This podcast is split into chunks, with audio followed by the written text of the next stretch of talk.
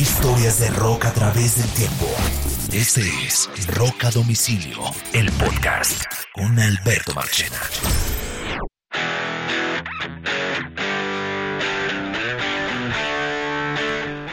Bienvenidos a este episodio de Rock a Domicilio. Um, mi nombre es Alberto Marchena. Hoy tengo a Carlos Oñoro, como siempre, de Partner, y un invitado especial que ya hemos tenido en el pasado. Eh, a un muy buen amigo de Cartagena, Sergio Arboleda, que lo tuvimos invitado al episodio del Stadium Tour. Y, y con Sergio siempre estamos hablando de cosas de música, pues ni hablar de Conoñoro, que hablamos todo el día. Pero la historia es buena porque este episodio lo hago como más allá de, del tiempo que uno lleva en la industria y todo, lo hago como, como fan, como un fan preocupado por el futuro de los conciertos. Y, si tuviéramos que ponerle episodio a este nombre, a este episodio, ñoro, pudiéramos ponerle como el complicado futuro de los conciertos. Así es casi como le me tocaría ponerle. Eh, y es un tema súper complicado. Saludo a Sergio en Cartagena, Colombia. Sergio, ¿cómo andamos? ¿Bien o no? Buenas tardes a todos. ¿Cómo están, Carlos y, Alberto? Encantado de estar nuevamente aquí con, con ustedes. Eh, Oñoro, usted bien, ¿no? Sí, claro. Ah, bueno, muy bien. Aquí va la historia y yo voy a contarles, voy a contarles mi experiencia como fan. Bruce Spring, yo tengo una lista de conciertos que son mis conciertos favoritos de, de lo que yo me quiero ver en la vida. O sea, los que yo tengo un bucket list de conciertos.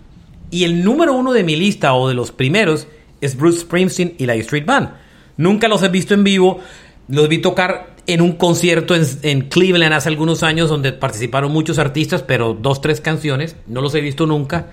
Eh, y mi sueño es ver a Springsteen. Tengo sus vinilos y toda la historia. Bueno, voy dije, sé que esto voy a ver, voy a esperar que anuncien la gira. La anunciaron. La primera mala noticia es que en el sur de la Florida iban a tocar en el Seminola. El Seminola que yo ya me han oído en los podcasts es un estadio, es un, es un eh, pues, pequeño, un teatro pequeño de 7000 personas que pertenece al Hard Rock Café, o al, Hard Rock Café, no, al Hard Rock Hotel, eh, y está ahí en Hollywood, en Fort Lauderdale, Hollywood, en ese distrito, pero que las boletas solo son 7000 y todo lo que toca ahí eh, se vuelve muy costoso. Ahí han puesto a tocar a los Rolling Stones, a Paul McCartney, y la moda en el sur de la Florida es que no no los mandan a tocar ni en el estadio, ni en la arena, ni en sitios grandes, sino que los mandan a tocar ahí porque hacen, cobrando una boletería mucho más costosa, el mismo dinero. Entonces, terminan haciendo un concierto para 7 mil personas con boletas mucho más costosas. Claro, a veces es imposible acceder a conciertos ahí. Yo he ido a varios, pero hay unos en que he dicho, oiga, hasta allá no llego. La historia va en que, bueno, yo estaba pendiente, bueno, yo voy para ese concierto y si no me voy para el de Orlando, que era en estadio, o el de, o el de Tampa, que es en estadio. Voy abierto para los tres. La primera noticia, digan ustedes, la boletería salía a la venta un miércoles. Una semana antes sale un, me llega un correo de Ticketmaster, donde, que es la empresa de conciertos que es parte de Live Nation. Ticketmaster Live Nation. que son los managers de todos los artistas importantes. Estos manes tienen un, estos manes tienen un molo. Estos manes tienen un monopolio en Estados Unidos para aclarar. Ticketmaster es la tiquetera, la que vende los conciertos. Live Nation es la compañía gigante que ah, es dueña de Ticketmaster. Además, administra la mayoría de los escenarios en Estados Unidos. Los administra ellos. Los shows. Donde se hacen los shows. Y en muchas ocasiones son manager o co-manager de los artistas. O sea, tienen el, el negocio mordido por todos los lados. Son dueños de emisoras de radio, ni para qué les digo. Esto es un monopolio brutal. o sea, son los dueños de, ellos también. La publicidad de la calle, de los billboards, de los de las vallas es de ellos. es una compañía complicada. Pero nivel monopolio y créanme que yo no soy no tengo nada ni de ni del lado socialista ni antimonopolio, no, eso es soñoro, yo no soy así. Te perdono, Marchena. y entonces yo Listo, me llega el correo y un correo que me dice, eh, la venta de los tiquetes de Springsteen van a ser a través de Bet Fire Fan. O sea, para que las boletas queden en manos de los fans y no de los revendedores, usted tiene que escribirse para que nosotros lo aprobemos como un Berit Fire fan. ¿Vale? Yo me inscribí, me escribí mis datos. Yo tengo historial de comprar tiquetes en Ticketmaster. Tenga la idea que en este momento tengo tres conciertos pendientes. Mando, Chan, mi, mi, mi, mi Verify fan, y me dicen: la boletería sale el miércoles, el martes en la noche. Usted debe de recibir un correo si usted es un fan verificado. y si usted es un fan verificado, a las 11 de la mañana del miércoles, usted va a poder entrar a comprar las boletas. Y yo, ok, porque la venta normal para todos los cristianos es a las 3 de la tarde. Pero usted sí, si usted es un, espéreme, si usted es un verified fan, puede comprar a las 11. A todas estas, nadie en ese instante sabía los precios de la boletería. No los habían publicado. No, nadie. Yo no tenía ni idea qué me iba a costar la boleta que tenía que entrar a comprar a las 10 de la mañana, a las 11 de la mañana, si era un fan confirmado, no sabía y tenía que comprarla a toda velocidad porque si no me botaba el sistema. No tenía ni idea que iba a comprar. No sabía qué precios tenía. Diga, ñoro. Eh, yo quiero recordarte porque te escuché y lo hemos hablado en el programa. Tú dijiste, estos manes están haciendo una cosa muy chévere. Ahora para reducir la reventa van a, van a permitir nada más comprar de a una y van a contactar a la gente directamente. No, de a cuatro. Bueno, pero la idea, la idea de este sistema, supuestamente se lo venden a las personas, porque igual tiene que dar sus datos, es que, van, que están evitando la reventa y resulta que están haciendo. Bueno, cuéntalo. Mm. Oiga la historia. Después la comentamos, pero esto es mi escenario de un fan normal, de uno como ustedes comprando una boleta de un concierto. Vale, cham, listo. Martes en la noche me llega un hijo de madre correo que me dice que yo no he sido aprobado, o sea, que no quede en la lista de Berit Fan porque había mucha gente pidiendo, y que quede en un wait list, en una lista de espera, que de pronto, si se liberan cupos, a última hora me, me verifican. Pura Damier, ¿ok? No, que yo entonces ya no puedo comprar boletas a las 10 de la mañana, sino a las 3 de la tarde, cuando se abra la venta general. Para cualquiera de los shows de la gira de Springsteen, ¿vale? Bueno, listo. ¡Pum! Ahí queda. 10 de la mañana, yo toda la noche mirando el correo a ver si me verificaban de última hora, pobre pendejo. No me llegó ninguna verificación. 10 de la mañana empezó la boletería de la venta. Nunca hasta este momento habían publicado las boletas de los shows. ¿Vale? Arranca la, venta de boletería a las 10, 11 de la mañana y ya yo empiezo a mirar las redes de los fanáticos de Springsteen diciendo que la boletería estaba criminalmente alta. ¿Qué ocurrió?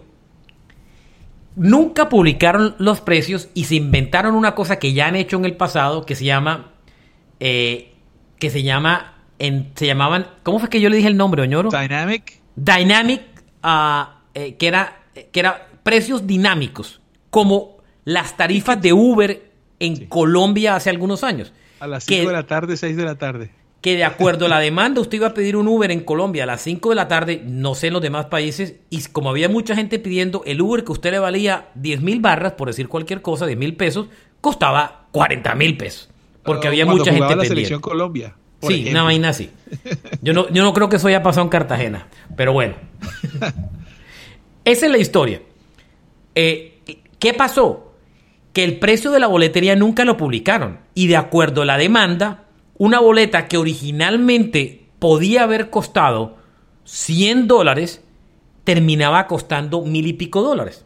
Una boleta de los primeros, de, la, de, los, del piso de abajo, no las graderías, que usualmente podía costar 800, 900 dólares, con precio dinámico de acuerdo a la cantidad de gente que la quería comprar, era como una apuesta, terminaba costando 4 mil y 5 mil dólares. Óigame, 4 mil dólares por una entrada.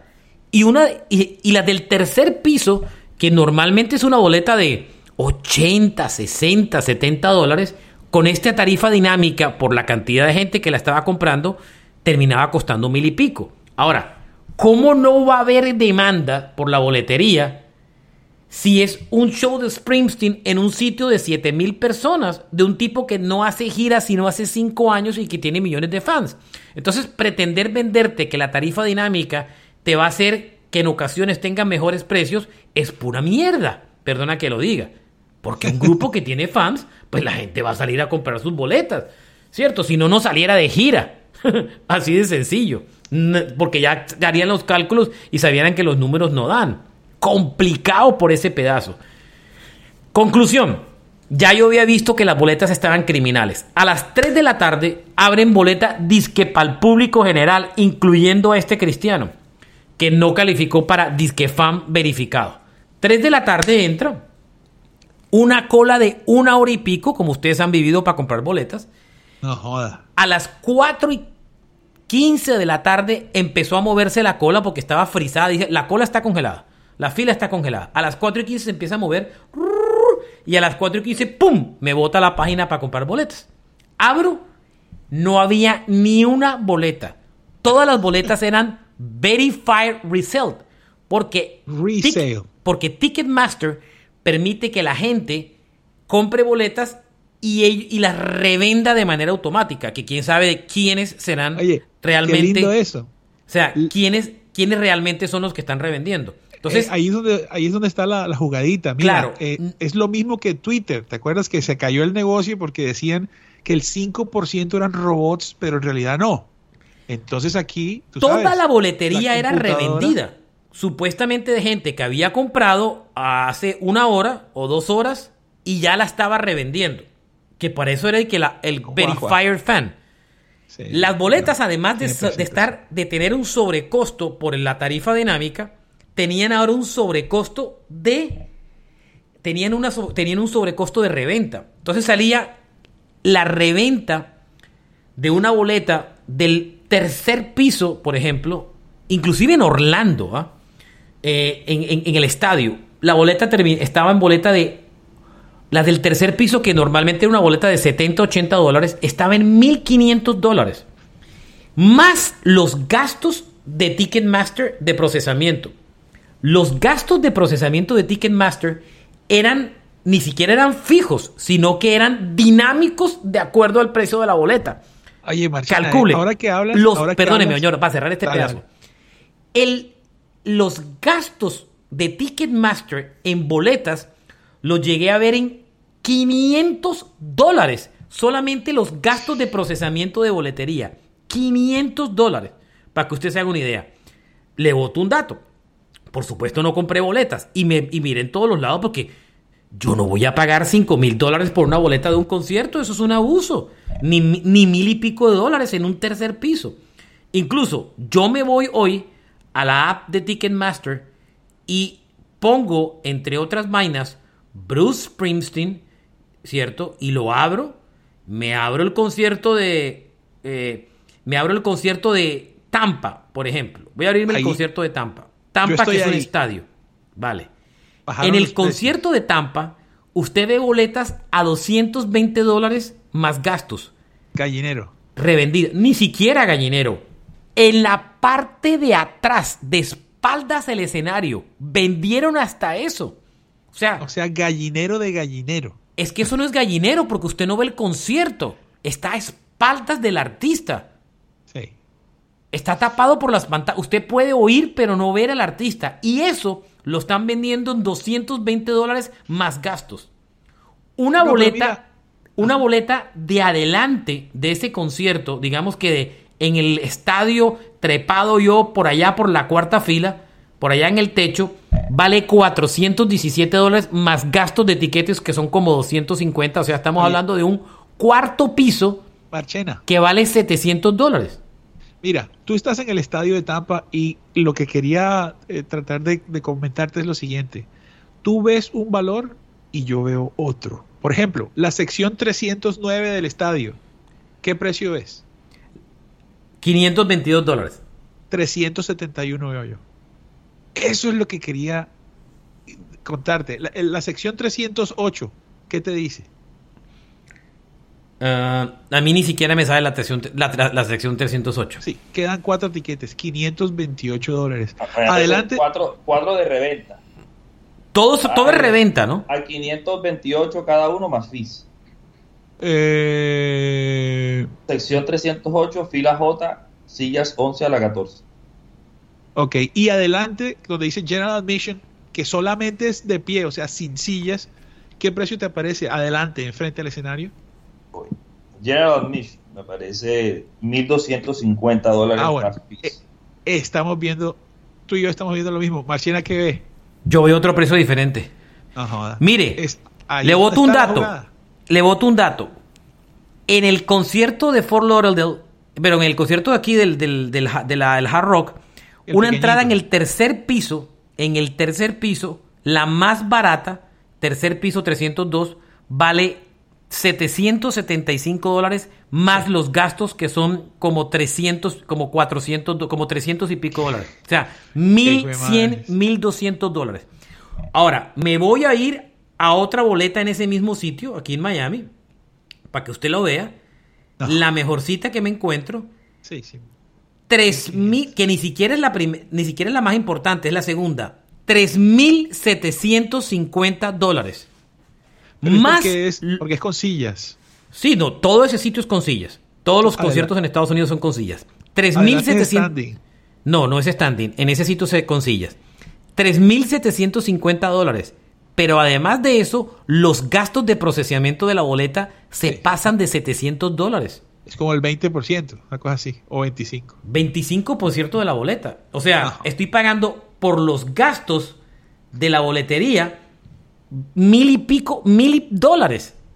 Calcule la locura. Ahora, ¿a qué voy yo con esto? Y aquí es cuando abro la conversación porque eh, Sergio tenía unas estadísticas interesantes porque esto nos los venimos pillando eh, hace rato. Eh, esto, este tema de la tarifa dinámica, nunca usted sabe qué boleta es, ni nada por el estilo. Pero a partir de la pandemia y con la locura de la gente de pagar sin medida ni temor por las cosas, que ha subido los precios de viviendas, viajes, hoteles, tiquetes de avión, o sea, esta inflación que hemos creado, aterrizó hace rato en los conciertos y está siendo aprovechada en Estados Unidos. Esto puede aterrizar en cualquier momento en Latinoamérica y en Colombia, entre otras cosas, porque Live Nation, Ticketmaster ya existe en Colombia con el cariño que lo tengo a quien los maneja, porque era Ocesa en el pasado, que los compró hace poco, y le tengo un cariño especial a esa compañía, quien la maneja, pues una mujer espectacular y súper pila, una dura. Virtuosa. Pero, sin que ella lo quiera o no, Colombia se puede terminar enfrentando a este tema de que usted no sabe cuánto es la boleta por la que va a pagar, sino...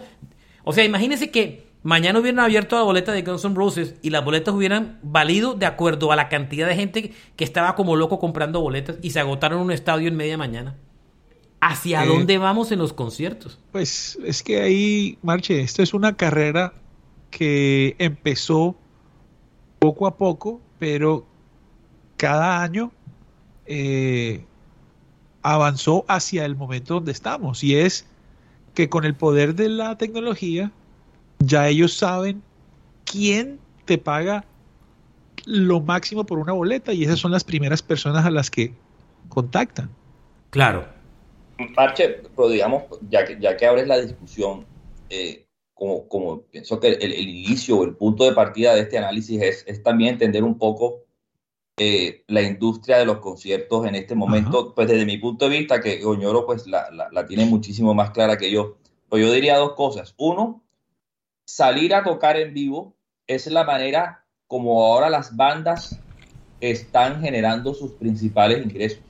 Ya no se venden álbumes, ya o se venden muy poco, ya no se venden singles. Entonces las bandas tienen que salir a tocar pues para ganar platica. Ese, ese es el punto número uno. Y el punto número dos es que, bueno, llevamos dos años en que esas bandas y todo lo que viene detrás de las bandas, los ingenieros de sonido, el rigger, el del cable, el que monta la tarima, el, etcétera, todo, toda esa industria conexa a, la industria de los conciertos lleva parada. Entonces, en este momento las bandas y toda esa industria necesita salir a tocar y hay una oferta muy grande de, bandas. Y, para darles un dato, y, lo estoy tomando de la misma página de Live Nation, eh, ellos están creciendo, digamos, la industria de conciertos está creciendo a doble dígito, es decir, a más del 10% en relación a niveles de 2019. Hablamos de ventas. De ventas. Incluso dicen que están vendiendo 36% más del número de boletas que las que vendieron digamos, durante el primer trimestre del, del 22 comparado con el primer trimestre del 19, del 2019, están vendiendo 36% más de boletas. Es decir, hay muchas bandas saliendo, pero la gente las está comprando y las está pagando.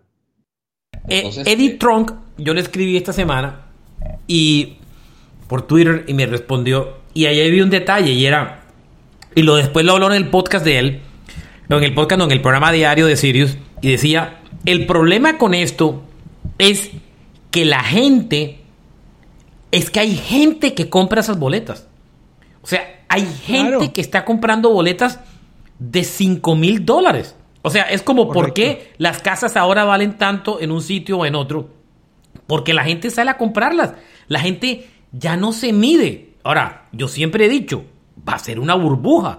Va a llegar un momento en que la ah. gente no le va a dar más es como lo he dicho, yo lo vengo diciendo en Colombia hace rato. Y que en Colombia no hemos entrado en estos temas de boletería de tarifas dinámicas, ni en Sudamérica todavía no ha pasado, pero va a pasar, se los anticipo. Eh, Marche, hay una, hay una cuestión que, yo siento que esto que está sucediendo eh, son dos cosas. Una es un tema tecnológico donde la gente encuentra lo que quiere o lo que le gustaría tener más rápido y donde los que venden encuentran al público más deseado eh, más fácil, ¿sí?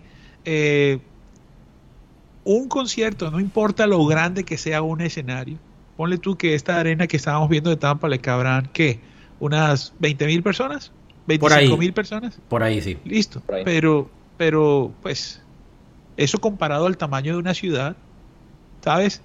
Entonces, lo, lo que sí está eh, claro es que los conciertos, la música en vivo, se va a convertir en algo prohibitivo y el disfrute va a quedar en otras cosas para las demás personas. Mira, en el año 96, el promedio del costo de una entrada a conciertos en Estados Unidos era 25 dólares con 81 centavos. Mire, acabo de ver una publicación de Ticketmaster de Variety en este momento que dice que, que se está lavando las manos y está diciendo que que, que la mayoría de las boletas de los conciertos de Springsteen se vendieron por menos de 200 dólares y que solo el 11% fue parte del, del controversial Dynamic Pricing Program. Eso es una mentira. Mentira. Porque, porque las que terminaron vendiendo barato terminaron en resale por personas que no sabemos quién son y que probablemente eh, ate cabos quienes pueden terminar siendo lo que está manejando la misma reventa, ¿no? Ellos mismos, incluso el artista a través de su manager, que es el mismo dueño de la tiquetera. O sea, eh, eso, eso lo que están haciendo es reemplazando ese negocio que antes era callejero, echándolo para adentro. Y ahora con, insisto, con la tecnología. Pero esta gente, Marchena, viene subiendo.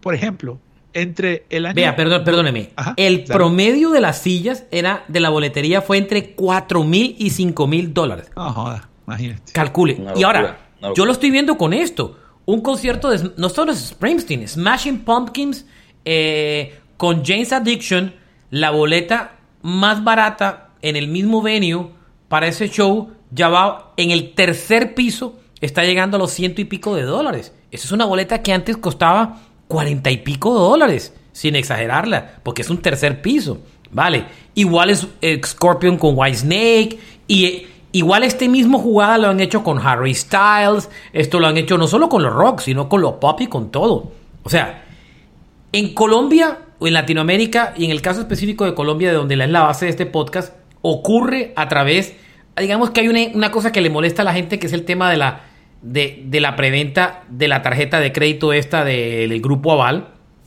Pero. Oh, sí, el banco financia. Sí. pero en medio de todo, que usted tenga que comprar la boleta para acceder a la preventa, bueno, pero ellos no están sobrepreciando la boleta, ¿vale? Eso es otra cosa. Esta vez, esta vez sucedió algo así: salieron a la venta, se agotaron y estaban disponibles en otro precio. Claro, porque era reventa. ¿Sí me entiende? Yo digo que el tema se vuelve complicado eh, el tema se vuelve complicado si en Colombia ya existe Live Nation. En Colombia existe Live Nation como tal, todavía bajo otro nombre porque compraron la compañía. Pero, y, eso, y, son dueños de grandes shows, entre ellos Coldplay. Pero lo que me preocupa de esto es que estas tarifas dinámicas terminen aterrizando en Latinoamérica, porque este sistema hace que usted termine pagando cuatro y cinco veces más por el precio de una boleta. Bueno, Marche, para ser justos, eh, a pesar del aumento del dólar, los precios de las entradas de los últimos conciertos publicados eh, tienen de todo, desde, desde el mínimo tope que es el de, de las tres VTs, 110 mil, y hay algunas que van hasta 300, otras 500. No, yo he visto hasta ahora los precios de, de, la, de en Colombia y han subido, pero usted dice, bueno, vamos ahí. Mi preocupación es a futuro. Ahora, eh, Sergio tenía un dato muy bueno y era cuál era el promedio de las boletas de los últimos conciertos en Estados Unidos como para que para mirar por dónde va la tendencia. Usted tenía las boletas de McCartney y del Stadium Tour, ¿no? Sí, digamos, tengo el top 10, el top 10 de, de, conciertos eh, por ventas brutas de los últimos tres meses. Entonces McCartney está vendiendo 6.6 millones de dólares por concierto. Imagínate tú promedio 26.500 boletas por concierto. Eso da un promedio de boleta de 250 dólares para Paul McCartney. Alto. Eh, Altísimo. ¿Usted quiere ver a McCartney? Mm, en un no menos de 250 y la de 250 es un precio no es un sitio privilegiado bueno hay que ver que si el promedio son 200 y pico tiene que haber algunita de, de ciento y algo no sí debe haber de, de ciento y pico. Eso ojo, ciento y pico por fuera de la reventa, porque el problema es que esa boleta, ese es el precio. la jugadita. La jugada es que ese promedio está basado en un valor irreal, porque ese valor, esa boleta nunca realmente está disponible a ese precio, porque esa boleta, cuando abren al público, ya no existe. Ya está. Y ya está en un verified resell. En un, en un revendedor que la misma página promueve, que nunca nadie usted sabe quién es. ¿Cierto? Esto, y esa boleta en promedio está costando, que debería costar ciento y pico, realmente termina costando 300 y 400 dólares. Yo vi la de McCartney. McCartney costaba en el tercer piso una boleta de que originalmente debía costar 120, estaba en 400 y 500 y 600 dólares, inclusive vi una de 1000 en el tercer piso. Arche, digamos... digamos... Espere, que estaba leyendo Sergio el top 10. El, segundo es el, Stadium Tour, Def Leppard, Motley Crue, Poison, Joan Jett. Está facturando promedio 5 millones de dólares por, por concierto, 37 mil boletas por concierto promedio. Más boletas. Eh, da más boletas y da un promedio de 134 dólares el promedio. Bien, bien, o sea que hay boletas por debajo de 100 dólares. No, y, están viendo cuatro bandas importantísimas. ¿En el ah, Stadium Tour? Bueno, el Stadium Tour usted llegó a conseguir boletas, porque, es porque en el último día, en, en 30 y pico, 40 mil, ese, ese concierto, o sea, tuvo boletas en precios económicos. Era comprable. Era comprable y además el nivel de artistas que estabas viendo y la cantidad. Claro, lo que pasa es que el fan de ese concierto no es el ultramillonario. Pero cuando usted pone los McCartney, los Roger Waters, los Bruce Springsteen, los los, de, los conciertos que le gustan a, a los millionaires, si me entiendes? Ahí es donde se dispara la boleta. No se dispara en Def Leppard Poison, porque el millonario de Def Leppard Poison, eh, ¿sí me entiende? Pero, Mira la Eagles, la Eagles está de quinto. Yo fui a Eagles. La Eagles está 2.7 millones de dólares por, por ingreso bruto por concierto, 12 mil boletas por concierto. Está, está, tocando en venues más pequeños. ¿sí? Un tercio da 230 dólares por promedio boleta. Ellos tocaron en Miami, en la Florida tocaron en la arena de los Panthers, que es en Fort Lauderdale. Esa boleta a mí me costó ciento y pico dólares. Yo compré en un tercer piso, pero primera fila del tercer piso, o sea que veía súper bien el concierto. y, y, me costó esa boleta, no fue tan como casi rondando los 200 dólares. Ese, o sea, fue aceptable la boleta de ese concierto. Porque Eagles es Eagles, es muy grande. Pero yo siento que esa boleta yo la compré como 6, 7 meses antes. O sea, tú lo ese concierto lo vi a comienzo de año. Todavía la moda del verifier, del dynamic price, no había entrado. Es que esa moda la metieron cuando se dieron cuenta lo desaforada que la gente estaba comprando boletas. Oye, además, además hay un tema, por ejemplo, yo como empresario de conciertos, yo te diría una cosa, digamos que yo tengo sillas por todas partes. Imagínate lo lindo que sería decir, bueno, eh, vendo la primera fila al mejor postor. o sea. Es que eso es lo que están haciendo. el, el, dynamic price es vendo la silla al mejor postor. A ver, aquí está la boletería. ¿Cuánta gente quiere comprar las boletas? Toda esta gente. Ok, entonces no valen menos de tanto. Por eso es que nunca aparece publicado los precios de las boletas. Ojo, ojo en Latinoamérica, ojo en Colombia el día que empiezan a hacer eso. Claro, ojo en Argentina, ojo en Brasil, ojo en Ecuador, ojo. Aquí tienen que haber políticas de Estado para proteger la especulación en ese tema. Pues, porque si no se eh, vuelve inmanejable. Mientras se paguen los impuestos, el Estado va a decir que este es el mercado y que no somos comunistas y qué tal. Pero mira, a donde, a donde vamos es, eh, mientras, mientras se pueda cobrar más, a todo el mundo le conviene, entre comillas. Lo que está pasando es que las cosas se están volviendo elitistas. Exacto. Eh, y, también, y también la información, la cantidad de información antes era cercana a cero y ahora hay una gran cantidad de información. Mira lo que pasó con el primer concierto de Metallica, que con un salario mínimo en el primer concierto de Metallica, con un salario mínimo podías comprar 11 boletas de la más barata. Cuando volvió Metallica a Colombia, no sé cuántos años después, con un salario mínimo podías comprar 1.5 boletas de la más barata. Es un fenómeno eh, que, esto es una presión que es global. Mira, el promedio de boletas en Estados Unidos desde el 2011, en el 2011 eran 78 dólares a 2019 ya estaba en 96. O sea que, digamos, esta es una subida clara, en 10 años se subió, pero del 96, que valía 25 dólares, al 2011, 78. Hay una triplicada por lo menos. De acuerdo. Es, es, una tendencia. Ellos están, ellos están haciendo que ir a los conciertos sea algo excluyente, algo exclusivo. Y voy a hacer un comentario. Porque cuando yo publiqué en la propia página de Springsteen mi queja, eh, que para algo sirve el chulo azul en Twitter, pues porque eres verificado y se ve más el comentario. La salieron fans iracundos, la mayoría de la gente dijo, sí, fans aférrimos de Springsteen. Eso pudo ser Springsteen o McCartney o cualquier otro, criticando lo que había pasado. Y siempre salía alguien que decía, no, yo no creo que el artista haya sabido eso. Claro que el artista lo sabe. El artista lo sabe. El artista sabe, Oñoro, eh, cuando, mire, el otro día, cuando Metallica vino a Colombia, yo trabajaba en Universal y estábamos lanzando el disco, el DVD de Orgullo, Pasón y Gloria, el DVD de México. Y Alfredo Villaveses, que es buen amigo, y yo le dije, Alfred, vendamos un bundle, un paquete, donde la boleta incluya el DVD de Orgullo, Pasón y Gloria y lo vendemos al costo de distribuidor, no al precio de tienda.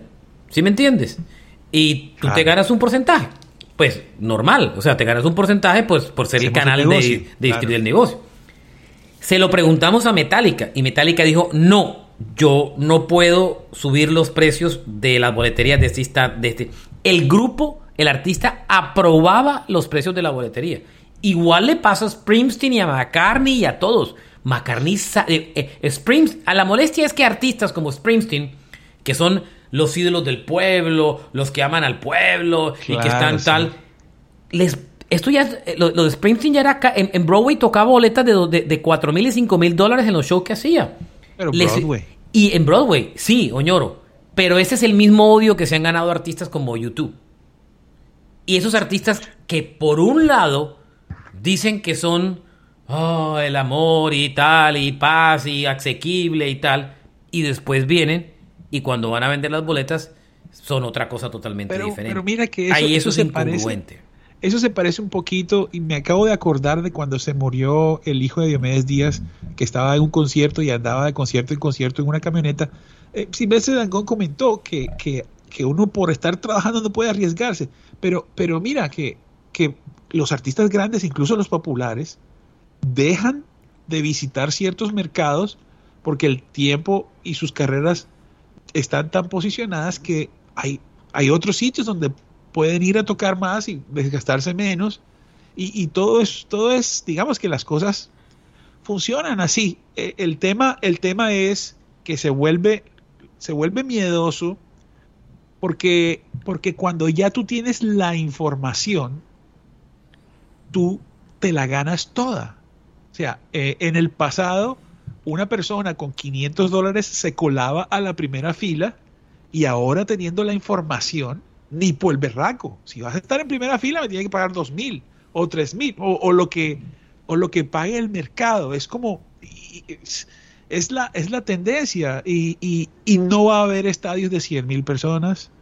No, va a haber los artistas no se van a, no se les va a pegar la aguja haciendo 10 conciertos. o sea, ellos van el, Sergio, el mínimo esfuerzo. ¿Cuánto pagó usted por su boleta de, de, del Stadium Tour?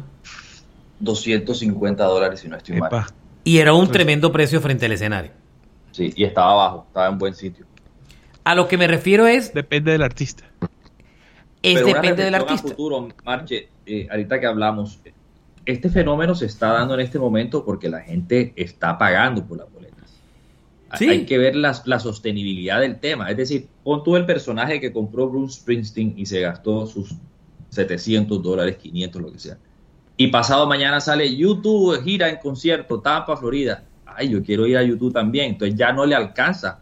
Yo creo que el que se gastó, Sergio, yo creo que el que se gastó dos mil dólares en una boleta de Springsteen tiene billete para gastarse otros dos mil en una de YouTube. Sí, sí. Eso alguien ya. O sea, pero eso no tendrá un límite. Es decir, sale YouTube y sale Pink Floyd, y etcétera. Es decir, por la, en este alta frecuencia de hay tanto dinero. Yo creo que eso sí va a tener tope en Sudamérica. En Sudamérica bueno, la, la estadística reciente en Colombia del tema de los, los, los, que ganan, el, el, porcentaje de personas que ganan en Colombia más de 10 millones de pesos. ¿Cierto? Menos del 1%. Menos del 1%. Entonces. 500 mil personas. Entonces, en Colombia hay países en los que usted no puede llegar a esos precios, ¿cierto? Lo que pasa es que en Colombia hay menos frecuencia de artistas, pero, pero, pero yo estoy de acuerdo contigo, va a ser va a ser más rápido que, que pare esa demanda desaforada en Colombia que, que, en, Estados Unidos. claro, es, lo que veníamos. Es lo que veníamos hablando con Oñor hace un tiempo, que decíamos que en Colombia, con tanto concierto en Sudamérica, ni siquiera en Colombia, en todos los países, lamentablemente hay países como Ecuador, que, que o que pues la Venezuela, que, que el, el, tema de conciertos es mucho más bajito versus Argentina, Brasil, eh, Chile, Uruguay, digo, Colombia, ¿cierto?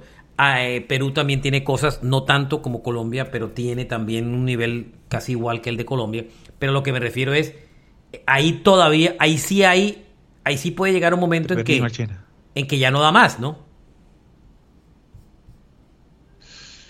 Sí, sí, sí, hay, que ver hasta dónde llega en Estados Unidos. Digamos, es un mercado grande, no lo considero un mercado ilimitado, pero en algún momento tiene que... pero, pero imagínate, Estados Unidos es un país donde donde viven más billonarios y millonarios en promedio que el resto del mundo. Son además 350 millones de personas y a pesar de todo, la industria del entretenimiento, además de ser un, monopolio, es decir, no se compite, porque ellos, ellos no van a tener trancones, ellos programan a lo suyo, tienen su computadora al lado que les va diciendo cómo es la cosa. Yo creo que en Estados Unidos eso está eso está, eso está dado, pero por ejemplo en Colombia, eh, que en octubre, por ejemplo, entre el 11 de octubre y el 17 de octubre, va a pasar de todo, de todos los conciertos del universo. Ahí es donde uno dice, bueno, aquí estamos jugando, ¿sí me entiendes? Mire, y, le, y le cuento que el tema no es eterno, porque esta es una industria que crece y que creo que en Colombia va a crecer mucho. Aquí hay millones de aplicaciones en Estados Unidos de reventa de boletas. Stop Hop Game Time, TickPick, hay tres que yo tengo en mi celular. Y yo veo cómo va, la, cómo va la demanda de las boletas de concierto, porque los compradores de esos de reventas compran y a veces se la juegan y no sabe qué va a pasar. Yo hablaba, por ejemplo, de un grupo de música electrónica, un trío electrónico que, que regresó este año después de una, de una ausencia, la Sweetie House Mafia. Mucha gente salió a revender boletas y tienen un show el 29 de julio, el jueves en Miami y las, las entradas para ese show están costando 11 dólares porque nadie quiere ir. Vale, las compraron y se encartaron con esas boletas, ¿cierto? Pero, por ejemplo, usted va a ver The Weeknd en reventa y la boleta mínima de The Weeknd en un, en un piso, no, no una boleta buena, está por los lados de los 155 dólares. A lo que me refiero es, usted empieza a ver ya, o sea, inclusive en Estados Unidos, un desgaste a nivel de boletería, en que la gente ya no lo logra, ya no, ya no puede, ya... A ver, yo voy a muchos conciertos. Yo me puedo ver 16 o 17 conciertos que yo pago eh, de mi bolsillo. Eh, y, y, pues no siempre compro la primera fila porque a veces le juego a cantidad porque quiero ver más shows. Entonces prefiero un, sitio menos costoso porque, pues coño, me veo 17 conciertos al año. Calcule. Entonces, a lo que voy con eso es, ya el bolsillo de mucha gente en Estados Unidos se está empezando a ver. Ya se está empezando a, a sentir. Ya, eh, ya la cosa no está como, como, como tan fácil. Aquí más que todo, menos para la... Porque lo que realmente nos interesa es Sudamérica, y eso sí lo digo ñoro, que usted es empresario de conciertos, es ojo, mucho ojo en Colombia, y se los digo es a todos los que compran boletas que viven en Colombia, ojo con el tema cuando salga el famoso precio dinámico de la boletería, porque lo van a intentar meter en algún momento dado. Le aseguro que lo van a intentar probar. ¿Usted se imagina el precio dinámico de un concierto como el de Guns N' Roses cuando liberaron la primera fecha que todo se acabó?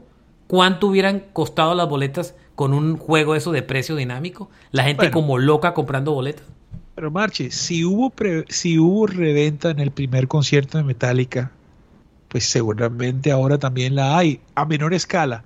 Pero tienes razón, en el momento en que hay una herramienta digital apoyada legalmente, o sea que se paguen todos los impuestos y tal, eh, la respuesta a eso va a ser, bueno, pero ¿y por qué no? A pesar de que yo no esté de acuerdo, eh, estamos en... Esto es, esto es la transformación digital, donde los cambios se dan primero y después viene la adaptación y mientras nos adaptamos hay, una, hay un sufrimiento y es miércoles, ya, ya no se puede, ya no se puede, ¿por qué? Porque hay otras personas que pueden pagar mucho más y todo eso es bueno para la economía y todo eso, ¿me entiendes? O sea, no hay, no hay enemigo para eso. La, la única objeción es, bueno, pero ¿y la gente qué? ¿Y el pueblo qué? Entonces, para nosotros no hay, por decirlo de alguna forma, pero algunas personas dirán, viejo, ese es el mercado. Y tú sabes, yo particularmente... Claro, yo coincido con usted que la conclusión de esto es que sí puede existir una tendencia a que, los, a que la idea de ir a los conciertos sea casi un tema de élite, ¿no? Claro. No sé qué piensa eh, Sergio, ¿no? Sí, yo no lo veo tan factible en Colombia, digamos, llenar el campín o llenar un estadio eh, a punta de, de boletas de 800, un millón de pesos, no sé, me parece, me parece Pero si los Rolling Stones, los Rolling Stones ya lo hicieron y YouTube cuánto vale la boleta? Guns N' Roses también, yo pagué 714 mil pesos por, por Guns N' Roses el primer día. Pero eso es lo que valía. Pero, exacto, eso es lo que valía. Si tú sales ahora a comprar boletas para el segundo concierto de Guns N' Roses, todavía hay boletas disponibles en gramilla, en la más cara, digamos. Ya, ya no ¿Cuánto vale? Ya, no, ya vale lo mismo. Ya, ya esa ah, demanda no da, no da para, para dos días consecutivos. Entonces, el primer día sí hubo euforia, pero ya para el segundo se apretó un poquito la cosa. Es decir, ahí es donde hablamos que en Colombia es más fácil que exista un límite para, para esa euforia o para establecer ese sistema de, ah. precio dinámico, pero bueno, aquí nadie tiene la razón, ya el, mercado y, la historia lo dirá, pero, pero me parece que es un debate súper pertinente el que eh. plantea Alberto. Eso sí te digo una cosa, que si nuestras élites son rockeras, ahí sí estamos jodidos. Complicado. Ojalá que les guste el reggaetón, toda esa vaina. Sí, que les guste o Alejandro Fernández y todas esas vainas. Eso, eso. Y Marc Anthony con Alejandro Iba a decir una barbaridad, pero mejor no lo digo. Pero dígalo. Que, que, que, donde a los, que donde los traquetos en Colombia le gustara el rock, estuviéramos jodidos. Marchena, capaz que entre, Capaz, que, Capaz que nos traen a, a Motley gracias a ellos. Bueno, era una discusión abierta sobre el complicado futuro de los conciertos, de los precios de los conciertos en el mundo. Gracias a Sergio, eh, con el que siempre estamos hablando, y a Oñoro. Gracias a ti. Eh, además por, por, plantear este debate, me parece súper relevante. Mi debate para, para, la industria, Mi debate lo hago como fan preocupado por el futuro del tema de conciertos en Colombia y en Latinoamérica. Ojo cuando jueguen con ese cuento de las tarifas dinámicas. hay que rechazar de frente esa historia. Mache, hay, hay, otra cosa que ahora pensándolo, eh, hombre, si los estadios pudieran estar a disposición, ese elitismo puede funcionar y se hacen más masivos los shows para que todo el mundo vaya. ¿Sabes? Total. Gracias eh, a Sergio por, por su, su, compañía, como siempre, en, en, este podcast. Sergio Arboleda en Cartagena, Carlos Soñoro en Barranquilla. Y de este lado, Alberto Marchena, gracias por esta discusión sobre el futuro de los conciertos. Pasen buen resto de vida. Chao. Un abrazo. Chao. Chao.